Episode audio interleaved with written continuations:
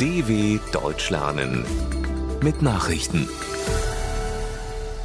Mittwoch, 8. Dezember 2021, 9 Uhr in Deutschland. Olaf Scholz übernimmt Kanzlerschaft von Angela Merkel. Der Deutsche Bundestag kommt an diesem Mittwoch zusammen, um einen neuen Bundeskanzler zu wählen.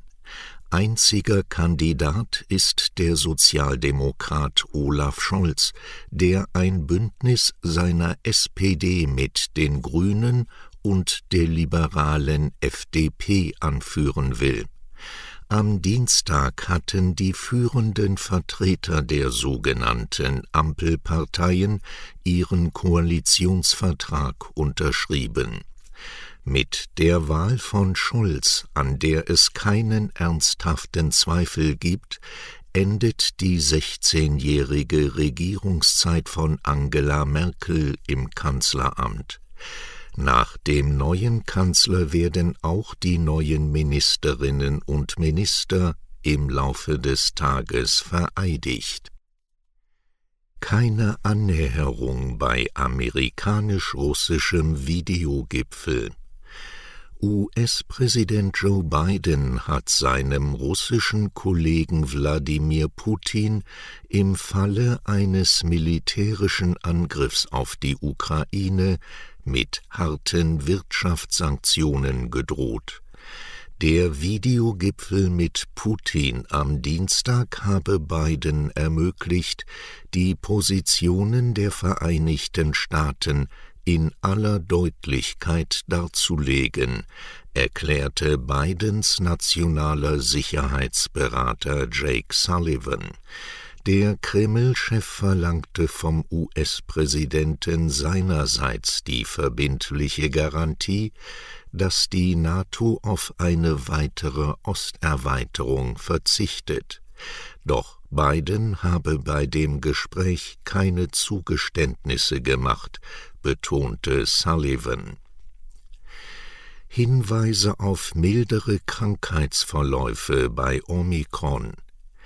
Der führende US-Immunologe Anthony Fauci hat seine Einschätzung bekräftigt, dass die neue Coronavirus-Variante Omikron weniger schwere Krankheitsverläufe hervorrufen könnte als andere Varianten. Omikron sei nicht schlimmer als Delta, das sei nahezu sicher, sagte der medizinische Berater von Präsident Joe Biden. Der deutsche Top-Virologe und Regierungsberater Christian Drosten sagte dem NDR, die neue Variante scheine extrem verbreitungsfähig zu sein und werde wahrscheinlich eine Anpassung der Impfstoffe nötig machen. Diese könnten dann womöglich ab April zum Einsatz kommen. Israel nimmt eiserne Mauer am Gazastreifen in Betrieb. Israel hat eine 65 Kilometer lange Sperranlage entlang des Gazastreifens komplett fertiggestellt. Die Umzäunung des Palästinensergebiets sei nach dreieinhalb Jahren vollständig abgeschlossen, teilte Verteidigungsminister Benny Gantz mit. Die eiserne Mauer raube der dort herrschenden Hamas die Fähigkeit, nach Israel vorzudringen. Zu dem sechs Meter hohen Grenzzaun gehören unterirdische Sensoren zum Aufspüren von Tunnelbauten, Radaranlagen, Kameras und Wachräume. Mehr als 1200 Arbeiter hätten rund 220.000 Tonnen Beton sowie 140.000 Tonnen Eisen und Stahl verbaut, heißt es. Bericht Verdächtiger im Mordfall Khashoggi festgenommen.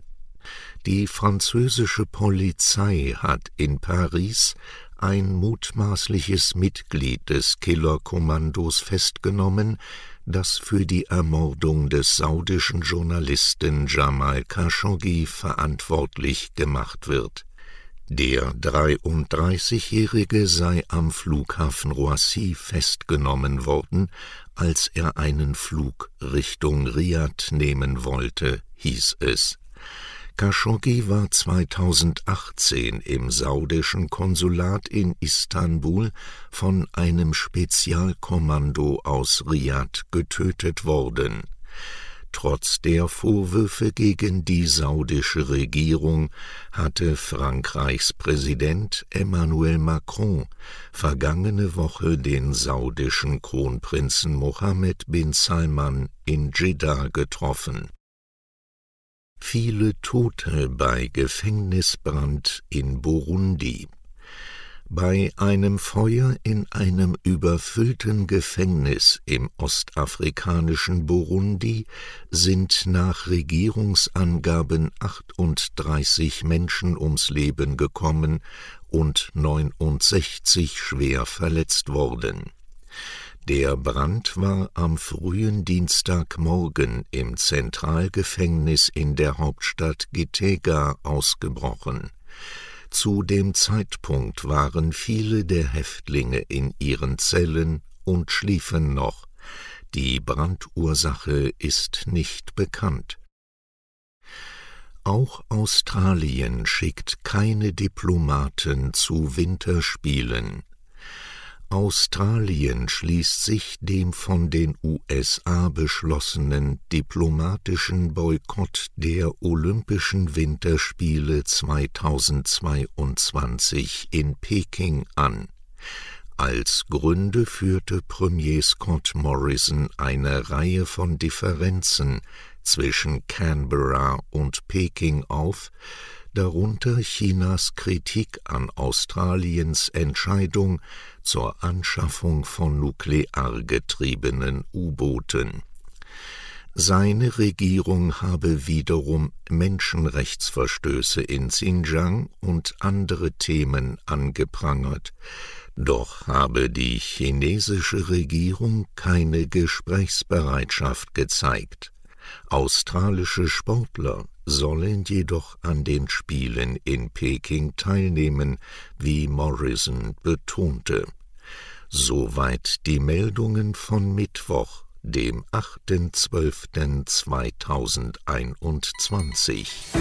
dw.com/langsame Nachrichten